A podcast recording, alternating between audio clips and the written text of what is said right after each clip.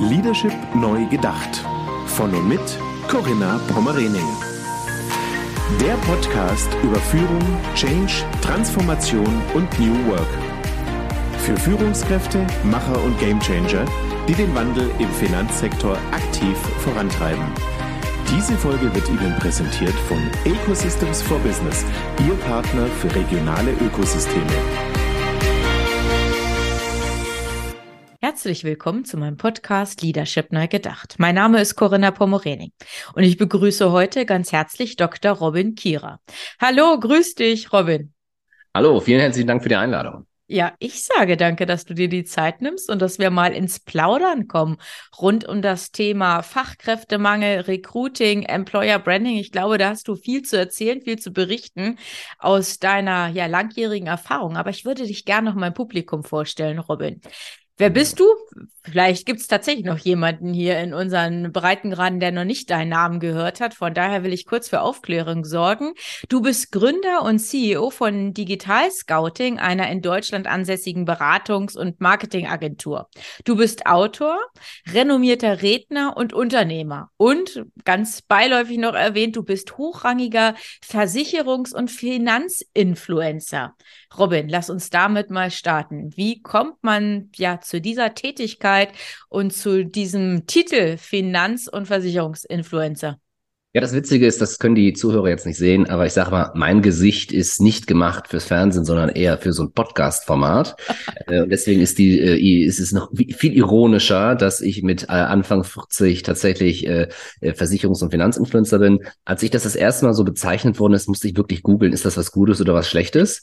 ähm, und ich musste gucken, ob ich der Person jetzt Unterlassungsverfügung schicke oder ob ich mich bedanke. Ich habe mich dann fürs Bedanken entschieden, wir sind auch gute Freunde. Und ähm, wie gesagt, ähm, ich bin ja in dieser B2B-Versicherung Versicherungswelt äh, Influencer geworden, dadurch, dass ich sehr früh ähm, sehr viel Inhalt auf Social Media geteilt habe zum Thema Zukunft der Versicherungsindustrie, Zukunft der Finanzindustrie. Äh, ich bin auf sehr vielen Konferenzen gewesen, habe da immer so Berichte geschrieben und so kam quasi das B2B-Influencing äh, zustande und dann ist die Reichweite immer mehr gewachsen. Und, äh, und, und irgendwann kamen dann Kunden auf uns zu und haben gesagt, kannst du uns nicht ein bisschen helfen? Und das Zweite ist quasi äh, mit TikTok entstanden. Ich bin sehr, war sehr früh auf TikTok, 2019 angefangen, 2020 so richtig durchgestartet. Und ähm, ja, das äh, haben wir über eine, knapp eine halbe Million Follower. Äh, mittlerweile, wir erreichen jeden Monat so 10, 20 Millionen Menschen. Und ähm, Wahnsinn crazy. Das ist echt crazy. Also, du bist echt an einer, einer Straße und habe ich einen 14-Jährigen angesprochen. Hey, bist du nicht der CEO auf Digi? Ehrlich? Das gibt's? Ja, ja, krass, krass. Ist äh, sehr, sehr schmeichelhaft, weil ich weiß auch, dass das zeitlich begrenzt sein wird. Ähm, nicht, dass das, das ist ja schmeichelhaft. Und es zeigt mir einfach nur die Power von Social Media, ne? wenn man das vernünftig nutzt. Ähm, und ähm, genau, wenn man das vernünftig nutzt, zeigt es einfach die Power von Social Media. Und das entstand dadurch, dass ich ab Sommer 2020 richtig massiv Inhalte gemacht habe, auch um mir zu beweisen, ich wollte eigentlich vom Sommer bis zum Dezember äh, 10.000 Follower generieren, einfach mal um es auszutesten. Und ähm, äh, ja, daraus wurden dann 100.000. Dann habe ich gedacht, okay, dann machen wir das jetzt mal weiter. Und das ist jetzt eigener kleiner Geschäftszweig für mich. Also ähm, ähm, genau, also ich bin jetzt, ich werde auch als Influencer gebucht. Ich bin das Gesicht der Kosmos direkt auf äh, auf TikTok äh, und auch Indeed äh, machen wir was zusammen mit im Bereich Employer Branding und Recruiting. Und äh, ja, das, das freut mich wirklich sehr und äh, es ist äh, sehr schmeichelhaft. Auf der anderen Seite von der Unternehmensberatung und Marketingagentur erwartest du auch, dass die neue Sachen selber ausprobieren, dann zu den Kunden gehen und sagen, komm, dieser Kanal ist hot, dieser Kanal ist Schrott. Und wir lagen in der Vergangenheit immer sehr, sehr viel richtig, dass wir gesagt haben, diese Kanäle gehen gerade durch die Decke, lieber Kunde, das musst du jetzt auch machen, ja, am besten mit uns. Ähm, und ähm, das spricht sich halt rum und deswegen, deswegen passt das ganz gut zu uns, dass wir immer, immer äh, auch neue Sachen ausprobieren. Ja, okay. Ja, super spannend. Also ich war neulich ja beeindruckt, als wir uns kennengelernt haben bei der Zukunftswerkstatt von Thomas Lipinski hier in Hamburg. Da durfte ich ja deinen Worten folgen, lauschen und war ja total beeindruckt, wie du die Themen einfach auf den Punkt bringst und ja auch ein Stück weit den Finger in die Wunde legst. Da werden wir, glaube ich, gleich nochmal drauf zu sprechen kommen, inwiefern der Finanzsektor da schon gut aufgestellt ist oder was es einfach zu berücksichtigen gilt, ähm, wenn man gesehen werden will bei den potenziellen Bewerbern.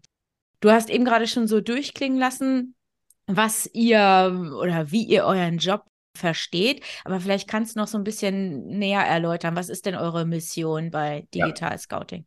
Also unsere Mission, ich komme ja selber aus dem Banking und Versicherungsbereich, ich habe sehr lange Zeit in der Versicherungsindustrie gearbeitet, hatte da einen Ausflug im, im, im Banking bei einer Hamburger Privatbank und, ähm, und kenne sozusagen die Welt. Und äh, es gibt ja viele gute Leute in unserer Industrie, die wirklich das Beste für den Kunden wollen. Ähm, und ähm, diese Rebellen, nenne ich sie immer, diese Rebellen äh, habe ich früh immer versucht, um zu, zu unterstützen. Und das ist jetzt ein Geschäftsmodell, wo wir sagen, okay, die in der Branche, die sich modernisieren wollen, die eine neue Art von Marketing machen wollen, Richtung Endkunde oder auch in Richtung äh, äh, Bewerber, äh, warum geht er nicht gleich zum Marktführer, das sind nämlich wir. Ähm, und wir haben so viele Use Cases mittlerweile, wo wir sagen können, okay, äh, keine Ahnung, die Top X TikTok-Kanäle in der Industrie sind von uns, die Top äh, LinkedIn-Profile von den und den äh, Branchen sind von uns, vielleicht macht Sinn, vielleicht gibt es da irgendwie Muster. Ähm, und unsere Mission ist einfach, dass wir immer gucken, wo ist die Aufmerksamkeit der Kunden, ja, wo ist die Aufmerksamkeit, was für Inhalte wollen die, was für ähm, was für Formate interessiert die und äh, was für ähm, was für Kanäle, wo sind die in den Kanälen? Weil wenn du zum Beispiel auf der Bühne stehst und sagst, wer von euch hat im letzten Monat ein Buch gelesen? Alle melden sich. Wenn ich aber das zeige, wenn ich das aber das Logo von einer Erwachsenen-Entertainment-Plattform zeige, sage, wer war letzten Abend auf dieser Plattform, wird sich natürlich keiner melden, aufgrund von kultureller Erwartungshaltung. Ne? Buch ist gut, äh, Erwachsenen-Entertainment nicht. Ja, aber statistisch gesehen war es genau umgekehrt, dass die Hälfte des Saals gestern Abend dabei an dieser Plattform war. Und das ist nicht, geht nicht darum, moralisch zu beurteilen, sondern einfach zu sagen, wie finde ich denn eigentlich raus, was Kunden, Zielgruppen eigentlich wirklich, was, wo, wo, was tun die wirklich? Deswegen darf man die auch nicht interviewen, ja, zumindest gewissen Grad Grad äh, macht das Sinn, sondern muss gucken, wo sie sind. Ähm, und das ist etwas, was wir ganz stark machen. Wo sind die Leute? Und wir haben gar keine Emotionen in den Kanälen, wo wir sind. Also wir sind heute ganz stark auf TikTok. Wenn das runtergeht, sind wir die Ersten, die sagen, geh auf die neue Plattform, wenn es eine neue Alternative gibt, was ja alle fünf bis zehn Jahre äh, maximal passiert. Äh, das andere ist das Format. Was, wo, wo, was, wo konsumieren die Leute heute wirklich? Inhalte. Ja, das kann im Recruiting-Prozess sein, kann im Kaufprozess sein, ist ja beides irgendwie ein Kaufprozess. Und ähm, und da musst du auch äh, nach Datenzahlen, Fakten gucken. Da kannst du statistische Dinge auswerten und dann kommst du zu einem komplett anderen Bild von Bewerbern oder auch von äh, Kunden, als was du glaubst. Und ähm, des, deswegen sagen wir immer, wir sind wirklich, wir sind die Trüffelschweine, wir gucken uns die Aufmerksamkeit der Leute an und dann produzieren wir en masse, wir sind um die 30 Leute, wir produzieren en masse dann Inhalte, um, um dieses Ziel gemeinsam zu erreichen. Äh, und das, das funktioniert einfach ja, sehr einfache, sehr einfache ähm, äh, Methode. Ich habe auch ein Buch dazu geschrieben. Ich bin nicht über 120 Seiten hinweggekommen, weil das war das sind sehr einfache Prinzipien. ja, okay. Das verlinken wir auch. Ne? Du meinst ähm, Attention Hacking. Genau, sehr genau. cool. Genau. Das werden wir in den Show Notes verlinken. Ich habe es nämlich auch schon auf meinem Schreibtisch liegen, habe auch schon einige Passagen gelesen, also super spannend. Ähm, ja, lass uns doch genau da auch nochmal anknüpfen. Robin, Fachkräftemangel, unbesetzte Stellen und Co. Ich weiß nicht, wie du es bewertest, ähm, so jetzt auch im Rückblick auf die letzten Jahre. Also ich beschäftige mich mit den Themen seit wirklich ziemlich genau zehn Jahren. Da habe ich auch eine Weiterbildung gemacht zur zertifizierten Employer Brand Managerin, ja. weil ich dieses Thema demografischer Wandel, Fachkräftemangel als strategisch wichtiges Thema gesehen habe. Aber die letzten Jahre konnte ich darüber sprechen und äh, versuchen, das irgendwie auf die Agenda der, der Banken zu bringen. Aber es wurde nicht angenommen, es war nicht priorisiert. Und jetzt in diesem Jahr ja, da ähm, sehen wir irgendwie, wie es da auf so eine Top-Liste ähm, hochgekommen ist, von der Priorität ganz unten, entsprechend jetzt im Ranking oben, was Relevanz und Bedeutung betrifft. Wie schätzt du das ein? Ja, wir haben das, äh, wir sind ja sehr nah in der Praxis, deswegen, ähm, äh, so ich würde sagen, seit zwölf Monaten rennen uns die Leute die Bude für das Thema ein. Aber, weil vorher haben wir sehr viel Marketing und Vertriebsoptimierung verkauft und so Employer Branding nebenher gemacht und gesagt, by the way, das hat auch einen Effekt auf deine Recruiting oder wenn du sehr viele Leute suchst, sind ein paar Sachen, die wir sehen, komm, lass uns die mitmachen. Und mittlerweile ist so, dass die Leute, du brauchst nur Employer und dann schon äh, sagen, haben sie schon quasi was unterschrieben. Aber warum ist das so dramatisch? Anderweitig äh, Mitarbeiter zu gewinnen, ist halt unglaublich teuer, ja. Headhunter und dann weiß nicht, ob du richtig sitzt. Äh, die Portale werden ja unglaublich teuer. Oder du hast häufig Unternehmen, die eigentlich gut sind, aber so einen grausigen Recruiting-Prozess haben. Das ist nicht, die Personalabteilung liegt nicht nur daran, sondern auch in tausend anderen Faktoren, ähm, dass du halt ganz viel bewegen kannst, wenn du dir das, wenn du den Prozess optimierst, aber auch wenn du die ganze Kommunikation drumherum optimierst. Wir hatten ja auch bei dem Alternus-Workshop ähm, hatten wir auch so ein Beispiel mitgebracht, so, da haben wir die Antwort-E-Mail mal gezeigt, die einer unserer Kunden das geschickt hat. Also, ja, es war in weiß und weiß und irgendwie, äh, also war ganz grausig. Äh, und warum nicht einfach ein Meme schicken? Klar, auf die Idee kann irgendwie jeder kommen, aber das macht, das löst halt eine ganz andere Assoziation bei dem Gegenüber aus. Muss natürlich aufs Unternehmen passen, aber ich kann mir vorstellen, dass man etwas Adäquates vielleicht auch für, für Banken machen kann, ganz klar. Ja, ja, absolut. Es sind manchmal so die kleinen Dinge, die dann aber einfach den Unterschied ausmachen. Ja, ist es denn jetzt der richtige Zeitpunkt für die Vermarktung eines attraktiven Arbeitgebers oder hätte man schon längst mit anfangen müssen? Wie schätzt du die aktuelle Situation ein? Also also ich glaube, um sich um die guten Mitarbeiter zu bewehr, zu kümmern und eine Sache, die man nicht vergessen darf, Employer Branding äh, adressiert ja nicht nur zukünftige Mitarbeiter, sondern adressiert ja schließlich auch die aktuellen Mitarbeiter das, natürlich. Klar, ganz wichtig, dass die, die dann auch sagen, oh, ist eigentlich ein cooler Laden, da wusste ich ja gar nicht, äh, oder dass sie sich wohlfühlen wertgeschätzt fühlen. Das kannst du aber natürlich nur machen, wenn du einen guten Laden hast. Ne? Wenn du natürlich irgendwie von cholerischen Vorständen äh, regiert wirst, die alle und alle Leute leiden und ächzen und jeder ist, guckt die ganze Zeit eigentlich nur bei Stepstone, wo Himmel, Himmels Willen kann ich gehen, dem würde ich keine Kommunikation Kommunikationsoffensive empfehlen, weil da kommt ja raus, dass eine andere, andere ja? Voraussetzungen, die geschaffen werden müssen. Da muss man, muss man eher so ein Kandidat für unseren Turnaround-Bereich. Aber jetzt alle Spaß beiseite. Ähm, du musst es gibt gar keine Alternative mehr. Du hast ja schon angesprochen, demografischer Wandel. Die, der Pool an Leuten, die gut sind, werden immer kleiner. Es hat auch kulturelle Gründe, glaube ich, mit der, den zehn Jahren Fake-Boom, den wir hinter uns haben und die, die arme Gen Z äh, als Normalität äh, wahrgenommen hat. So irgendwie einmal ein Bewerbungsschreiben schon fünf Jobangebote. Ich glaube, die Zeiten sind vorbei. Und ähm, jetzt musst du nicht nur irgendwen heiern, sondern musst richtig gute Leute heiern, die dich voranbringen, die Bock haben, die Gas geben wollen. Gerade in der Finanzindustrie, wo richtig viel im, im Umbruch ist. Ne? Genau. Retailbanken, Zukunft, ja, nein, wie machen wir es, was, wann, wo, wie. Da brauchst du einfach richtig gute Leute. Und die gibt's, die gibt's auch in jeder Generation. Nur die musst du halt für dich begeistern. Und du kannst nicht sagen, dass du ein modernes Unternehmen bist, was Zukunft hat, wenn dein Recruiting und Employer Branding Schrott ist. Ja. Ja, wie, aber lass uns doch genau darauf mal zu sprechen kommen. Wie nimmst du denn aktuell die Employer Branding und Recruiting Aktivitäten fokussiert jetzt mal auf den deutschen Markt wahr? Kann sich das schon sehen lassen? Welche Beispiele gibt es, wo du sagst, die sind echt ganz weit vorne, die haben sich wirklich verändert? Oder vielleicht kannst du auch so einfach Tipps geben, was berücksichtigt ja. werden sollte. Also ich glaube einfach, da ist ganz viel Licht und Schatten dabei. Du hast, und das Witzige ist, das ist noch nicht mal kongruent. Das heißt, wenn da irgendein Unternehmen ist, was nach außen einen desaströsen Eindruck macht, heißt das noch lange nicht. Äh, ich habe jetzt eine Sparkasse aus Westdeutschland im, im Hinterkopf zum Beispiel, die, wenn du das von außen dir anguckst, ist das echt grausig. Vom Recruiting-Prozess über ähm, auch das ganze Auftritt. Und wenn du aber mit den Leuten sprichst, selbst mit seniorigen Entscheidern 50 plus, da merkst du, Mensch, die sind ja total modern, die wollen was und tun machen, die machen halt ganz viel im Hintergrund, das sieht man noch nicht, aber da kommt was, ja. Ähm, das heißt, äh, das heißt, du hast diese, diese Diskrepanz.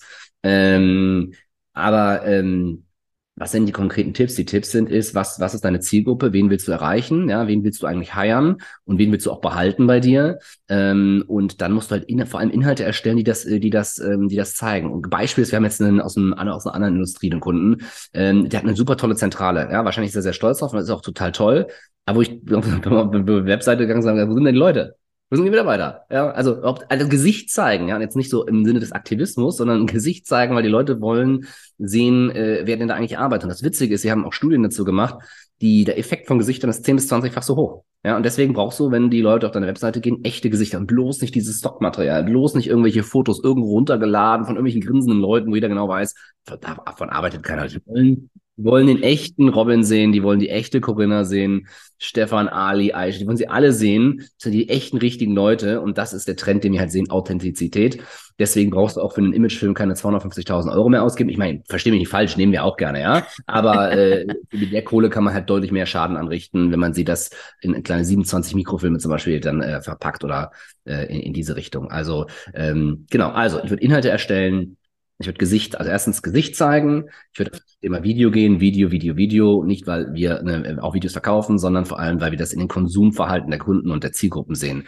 Leute gucken sich, äh, recherchieren. Also so Kurzvideos, Reels ja. und so weiter. Ja, auch, ja. Ich würde auch gerade im Recruiting-Bereich auch so ein, so ein Recruiting-Video mal machen, wo man sich das Unternehmen führt, die das Gebäude zeigt, ein paar Leute vorstellt, was ich auch machen würde. Ich würde Abteilungsvideos machen für Abteilungen, die viel suchen und dann wirklich einen Chef vorstellen und den Mitarbeiter, dass die Leute sich das wirklich vorstellen können, weil was passiert ist, es bewerben sich mehr Leute, die sich das vorstellen können, aber es bewerben sich auch weniger Leute, die sich nicht vorstellen. Was, was bringt dir das als Unternehmen, dass du einen Bewerber da sitzen hast oder Bewerberin sitzen hast, die dann äh, sitzen und sagen, oh mein Gott, allein das Büro könnte ich schon ins Essen brechen. Äh, ich kann es mir nicht vorstellen, hier zu arbeiten, ohne suizidäre Gedanken zu entwickeln. Äh, keine Chance. Also das, das ist ja nur Zeitverschwendung für alle. Ja, und vielleicht ist der gute Kandidat, die gute Kandidatin, die, die, der das nicht so wichtig ist oder die halt andere äh, USPs in dem Unternehmen sieht, dann eben äh, nicht abgeholt. Deswegen Video, Video, Video ähm, und auch äh, du musst ein, du musst regelmäßig Inhalte rausbringen. Es reicht nicht die den nur einen Tag zu ja, du brauchst ein Grundset, ein, Set, ein Basisset an Sachen,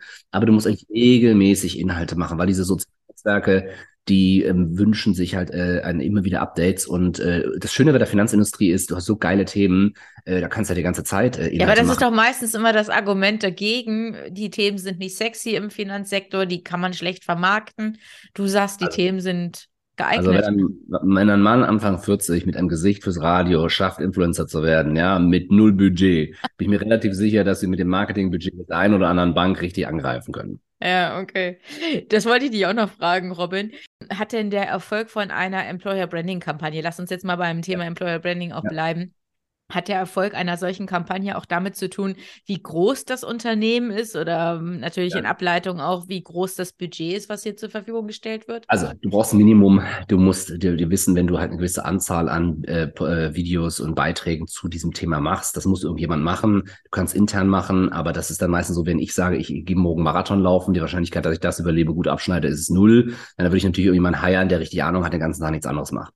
Ja, ähm, und ähm, wir haben ein Beispiel gehabt, ein Unternehmen mit 100 Mitarbeitern, die ähm, witzigerweise nicht Employer Branding angefangen haben. Aus anderen Gründen haben die sehr stark auf Social Media an, äh, Gas gegeben. Aber das war ein Effekt, den die plötzlich gesehen haben. Plötzlich haben die gesehen, richtig, es bewerben sich hier, hier bewerben sich hier Leute, die sich vorher nicht beworben haben, irgendwelche äh, Entscheider aus Tech-Konzernen, wo es dann auch andere Faktoren gab, Standort beispielsweise, ja, die die auch interessiert. Aber ohne diese diese Präsenz da draußen, die authentischen, ja. mhm. authentischen Einblicke ins Unternehmen, ähm, wäre das nie gewesen. Und beim, äh, beim anderen, anderen Fall war das auch so, dass wir da mehr bewusst Employer Branding gemacht haben.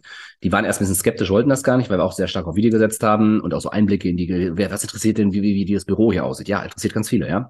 Und ähm, die, die, da war es sogar so, zwei Punkte. Punkt eins war, dass die gesagt haben, in jedem einzelnen Werbungsgespräch werden wir darauf angesprochen, auf diesen einen Kanal, den wir für dieses Unternehmen gemacht haben. Ach, okay. Und das andere ist, wir haben einen Hund eingebunden, weil das äh, zum, zum, Unternehmen passte. Und ganz viele meinten, darf ich meinen Hund auch mitbringen? Und so mussten wir den Hund quasi aus der Social Media Arbeit wieder rausnehmen, weil in den Employer Branding Leute immer gedacht haben, sie dürfen die Hunde mitbringen. Äh, das ging halt aus, aus Gründen, aus reinen Raumgründen bei dem Unternehmen halt nicht. Und äh, ja, natürlich, das sind die Effekte, die du siehst. Es funktioniert einfach. Aber du musst halt anfangen, du musst es einfach tun. Ja, okay. Du hattest bei der Zukunftswerkstatt von Alternus, ähm, da hattest du doch das Beispiel auch einer Wirtschaftsberatungsgesellschaft vorgestellt. Ja. Mhm. Darfst du das erwähnen? Klar, wir können das, also ich will nicht einen Namen nennen, aber es ist eine Unternehmensberatung, die ähm, auch sehr bekannt ist, aber die, die Abteilung, die das Problem hatte, hatte ein super langweiliges Produkt, also super quasi, ich will nicht sagen Buchhaltung, ja, oder sowas, aber so stell dir das Langweiligste, was eine Unternehmensberatung machen vor kann, und das, die Abteilung war es, ja, so ganz, du brauchst halt nitty-gritty Leute, die sehr detailliert arbeiten die das richtig geil finden, ähm, gibt's ja auch, und der Markt ist völlig abgegrast. Diese Experten, wenn du das kannst, was die können, sagen wir mal, sei ESG, war es nicht, ja, aber rein theoretisch bist ESG-Regulationsexperte nur als Beispiel, ja, also Nachhaltigkeitsregulationsexperte oder irgendwie sowas die Richtung, ja. Äh, Markt ist auch genauso leer, leergefegt wie bei dem anderen. Und ähm, was wir da gemacht haben, ist einfach ähm, gefragt, was ist eigentlich der Kern der Arbeit? Der Kern der Arbeit ist ja nicht irgendwie langweilig, sondern und dann haben die Leute halt immer total begeistert von ihrer Arbeit geredet, ne? Ja. ja? Äh, und, und, und, und, und dann haben wir gefragt, warum sind die denn so begeistert? Und dann, dann hat einer immer gesagt, das ist wie CSI, ja, das ist wie, wie Detektiv sein hier, ne? Und dann habe ich gesagt, ja, dann lass uns doch, dann lass uns doch die ganze Kampagne drum machen, um den Kern eurer Arbeit Arbeit und zwar nicht irgendwie die Benefits, das, äh, das Ticket, das Busticket oder irgendwie sonst irgendwas, sondern um eine einzige Sache. Ihr macht richtig geile Detektivarbeit. Und dann haben wir so ein Video gedreht, das so aussieht, so ein bisschen wie CSI. Ah. Und das kam auch sehr gut an. Ja, okay. Ja, cool. Du hast eben gerade gesagt, auf die Mehrwerte kommt es da nicht so unbedingt an, aber man sollte schon irgendwie das auch als Botschaft nach außen vermarkten, dass man ja. im Sinne der Bewerber, Bewerberin auch viele Vorteile hat? Oder ist das wirklich zweitrangig?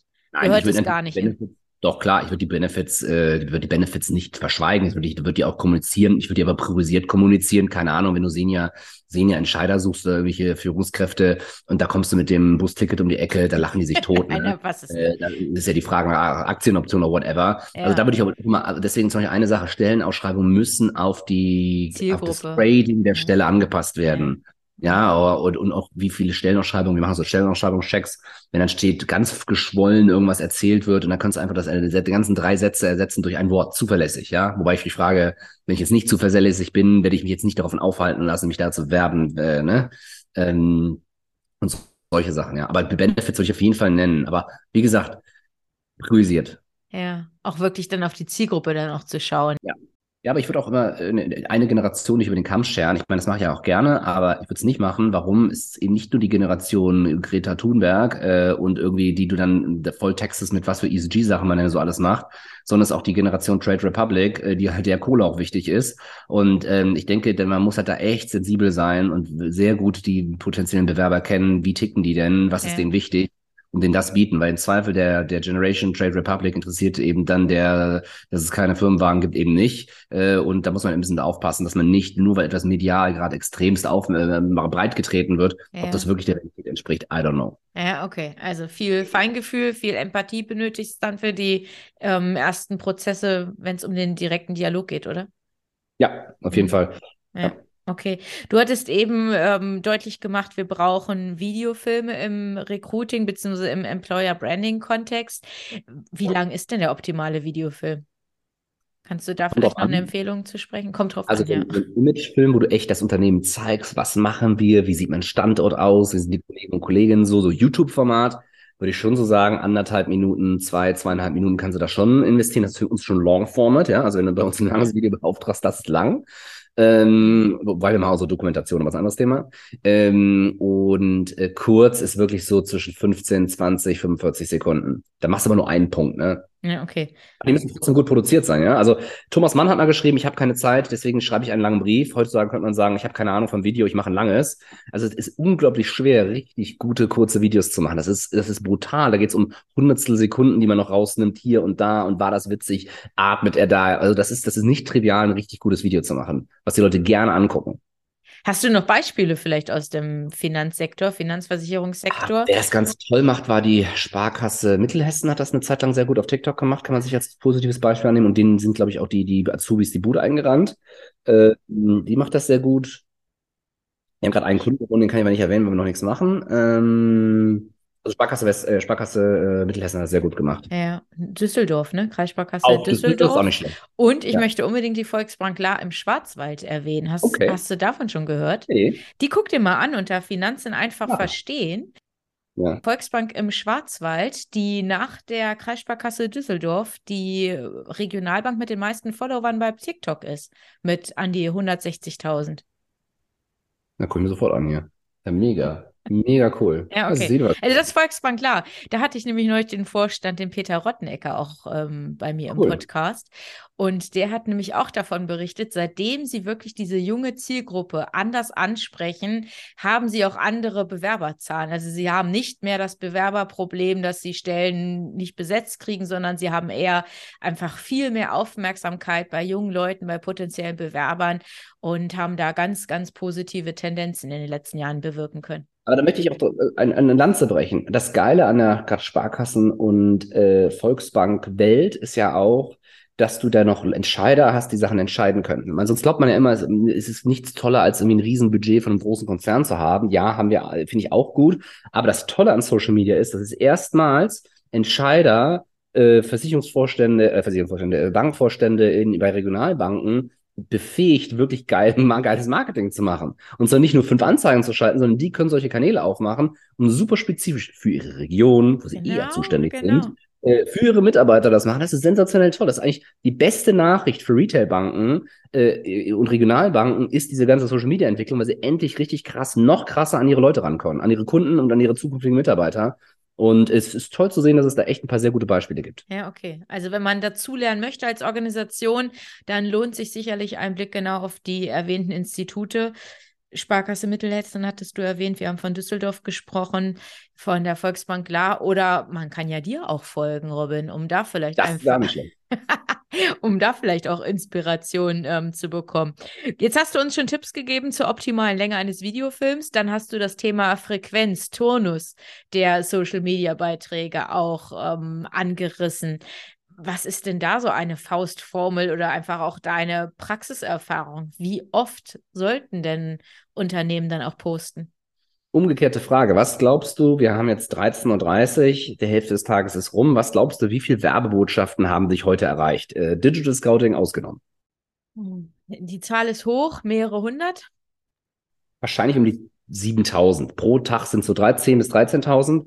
Und ähm, wenn du da als, als Marke und gerade als äh, langweilige Marke, die irgendwie so was Sperriges eben nicht wie Handys oder Mode verkauft, durchdringen willst, musst du einfach auch eine gewisse Quantität erreichen. Ähm, und, ähm, und das ist einfach ultra wichtig. Deswegen zum Beispiel auf LinkedIn würde ich sagen, würde ich sagen, drei, viermal die Woche. Übrigens nicht nur der Corporate Account, sondern auch die Entscheider, Entscheiderin oder Corporate Influencer. Ähm, Instagram ist so ein bisschen der Schwanken, meine, meine Empfehlung so ein bisschen und bei, bei, bei den ganzen YouTube, Shorts, TikTok musst du mindestens am Tag eins machen. Und, und den Erfolg siehst du erst, wenn du das mal ein halbes Jahr gemacht hast.